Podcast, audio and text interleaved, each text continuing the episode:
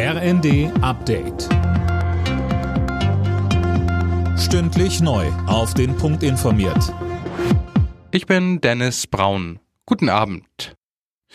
Auf absehbare Zeit wird es keine Verhandlungen mit Russland über einen Frieden in der Ukraine geben, so Bundeskanzler Scholz in seiner Regierungserklärung zu den bevorstehenden Gipfeln von EU, G7 und NATO im Bundestag.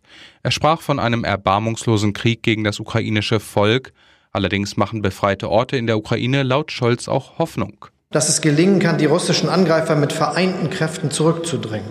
Und das bleibt unser Ziel.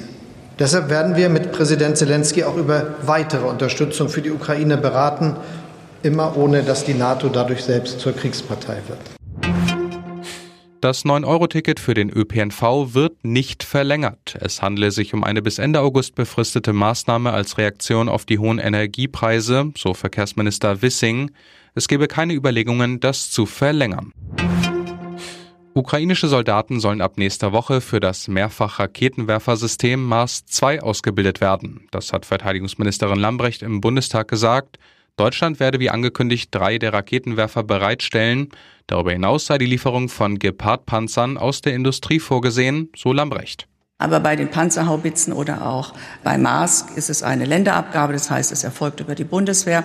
Da muss ich sagen, da sind wir ziemlich an der Grenze angelangt dessen, was noch verantwortbar ist, wenn ich als deutsche Verteidigungsministerin eben die Landes- und Bündnisverteidigung gewährleisten möchte.